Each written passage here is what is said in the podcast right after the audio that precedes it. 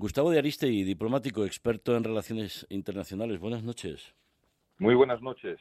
Eh, señor de Aristegui, eh, ¿cuál es su impresión de, lo que ha ocurrido en los últimos días mm, entre España y Marruecos? Ese, ese viaje del presidente del gobierno a Rabat, ese comunicado conjunto para quienes decían que no había compromisos encima de la mesa. ¿Cuál es eh, la valoración que podemos hacer de lo que está ocurriendo en este momento? Pues mire, en primer lugar a mí me gustaría reiterar algo que hemos dicho en, anteriores eh, ediciones de su, de su espléndido programa. La primera es que eh, la política exterior tiene que ser una política de Estado, tiene que ser una política de consensos, de grandes consensos. Me temo que desde hace aproximadamente 20 años, quizá algo más, porque todo el mundo pone el punto de inflexión en la guerra de Irak, en la segunda, eh, yo creo que venía pasando desde hace algún tiempo antes. había había ya señales de quiebra en una tradición que todo Estado democrático serio tiene que tener, y es que los grandes temas de Estado tienen que ser sólidamente apoyados con sus matices por los grandes partidos de gobierno.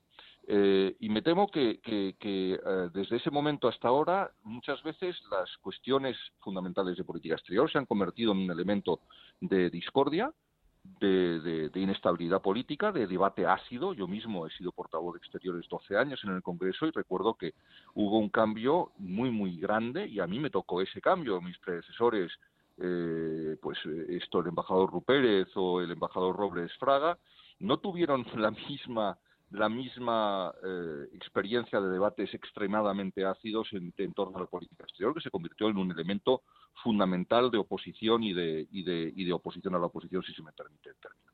Dicho esto, eh, la, forma en que se ha llevado una, una decisión acertada ha antagonizado a todo el mundo, los socios del gobierno, las, los, los, los eh, digamos, coaligados parlamentarios y también a la oposición.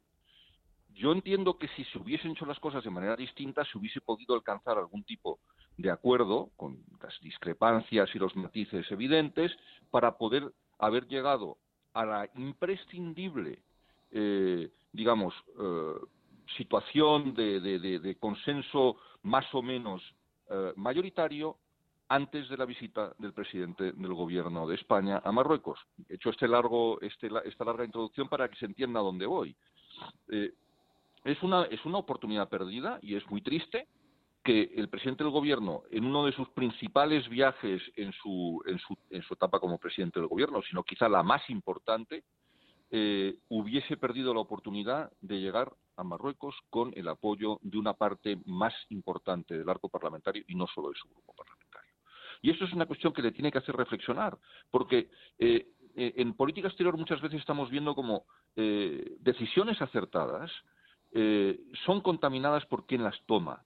Y no podemos tampoco, desde, desde eh, posiciones académicas o analíticas o neutrales, como pueden ser la suya como periodista o la mía como quien ha sido eh, político ya no lo es y que hoy es un analista de política internacional y si me permite usted que lo diga también diplomático de carrera y que, y que no, se ha, no, no se ha dedicado a otra cosa que esto toda su vida pero sobre todo los partidos de oposición necesitan tratar de abstraer la, identidad o el protagonismo de quien toma la decisión de la decisión en sí misma. Dicho esto, el viaje era un viaje importantísimo. El viaje, eh, además, había un gesto de una simbología extraordinaria y es que el jefe del Estado de Marruecos invita al jefe de gobierno a un iftar en el palacio, cosa que solo se hacía con sus, con sus, con sus iguales, es decir, con los jefes de Estado en, en tiempos anteriores. Ha sido pues con el presidente de Francia o con otros jefes de Estado y con el rey de España, eh, eh, con, el, con el actual y con el anterior. Dos días después lo hizo con el jefe de Estado de, de Emiratos Árabes, o sea que... En efecto, en efecto. Y esto, esto no hace más que poner de relieve y de manifiesto la, la, importancia de esto. Yo creo que, que, que, aquí hay dos cuestiones más que usted me plantea y que, en las que quiero entrar de la manera más detallada posible. La primera es el contenido mismo de cómo se están recuperando las relaciones bilaterales entre ambos países.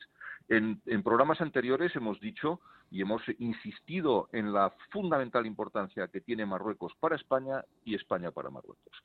Eh, eh, dos terceras partes del comercio exterior marroquí van a la Unión Europea y de esas dos terceras partes el 42% tiene destino y origen España. España es el primer socio comercial y el primer inversor. Y hemos pasado a Francia hace muchos años, lo cual no crea, mm, causa una cierta, eh, una cierta irritación en, en, ámbitos franceses, tanto políticos como privados, que ven como, sin tener ninguna gran empresa del IBEX 35, apenas ninguna, España tiene posiciones financieras, económicas, comerciales, inversoras mucho más importantes que Francia, que sí tiene algunas de las empresas más importantes del CAC La segunda cuestión que quería abordar es el fondo mismo del tema. Mire, hay cosas en política exterior que se pueden pensar o decir en reuniones cerradas, pero que en mi opinión no se pueden decir en público. No se puede hacer un paralelismo entre la situación de Ceuta y Melilla y el Sáhara. Primero porque eso es lo que ha hecho Marruecos durante mucho tiempo al decir que Ceuta y Melilla eran como el Sáhara, estaba viniendo a decir que Ceuta y Melilla eran territorios a descolonizar porque así lo habían manifestado las Naciones Unidas. El Sáhara era un territorio a descolonizar mientras estuvo administrado por España como potencia colonial. Si nosotros decimos que Ceuta y Melilla están vinculados al Sáhara, estamos dando razón a ese argumento, lo cual, permítame que le diga, es un perfecto disparate. Exacto, sí, Es decir, si, uno, si uno dice que eh, eh, tenemos que mantener nuestras posiciones en el Sáhara para garantizar la españolidad de Ceuta y Melilla. Estamos negando la esencia misma de la españolidad de Ceuta y Melilla, que nada tienen que ver con el colonialismo. En el caso de Ceuta, eh, por la teoría de la sucesión de estados, y hombre, estamos hablando de política exterior y de derecho internacional y hay que ser un poquito riguroso. Aquí no vale justo la pincelada de brocha gorda, me temo, ¿sabe? Es decir, aquí hay que decir que aquello que fue colonia romana, después visigoda, después del califato de Córdoba, que el sucesor, el estado sucesor del Emirato I y califato de Córdoba después, así como de los reinos de Taifas, es España, el reino de España, no el sultanato de Marruecos. Y segundo, eh, esto cuando pasa a manos portuguesas y lo hereda Felipe II a la muerte de su madre Isabel de Portugal, se queda en la corona española durante Felipe II, Felipe III y Felipe IV. En 1640, cuando Portugal se convierte en reino independiente de nuevo, se le pregunta a los ceutíes con qué corona quieren quedarse y dicen que España. Y esto es muy importante decirlo. Estamos hablando de 1640. ¿eh? O sea, que me explique alguien qué tiene que ver esto con el colonialismo.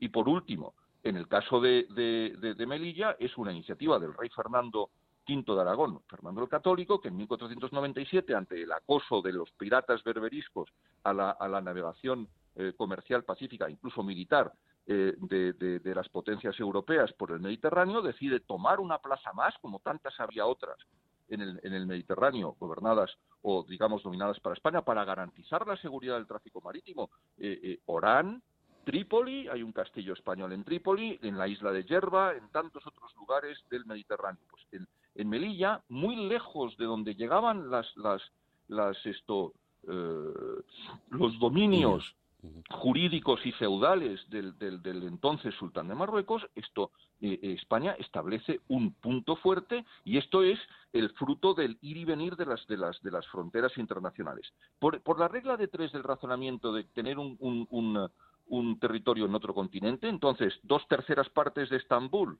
eh, eh, y toda la parte europea de Turquía tendrían que ser de Bulgaria y de Grecia. En fin, hay que empezar a, hacer razonamientos jurídico-políticos y de política exterior sólidos y reales. Lo que no podemos hacer es nosotros mismos atarnos las manos con los argumentos de otros. Y, y, el que siga insistiendo en unir Ceuta y Melilla al Sáhara está haciéndole muy flaco favor a Ceuta y a Melilla. Pues lo ha dicho usted todo, señor de Aristegui. Qué lección de historia que es importante conocer, sobre todo para permitirse opinar de asuntos tan, tan relevantes. Muchísimas gracias por su aportación y seguimos llamándole. ¿eh? es un gran placer y es, eh, es, una delicia su programa. Muchas gracias. Buenas noches, señor de Aristegui.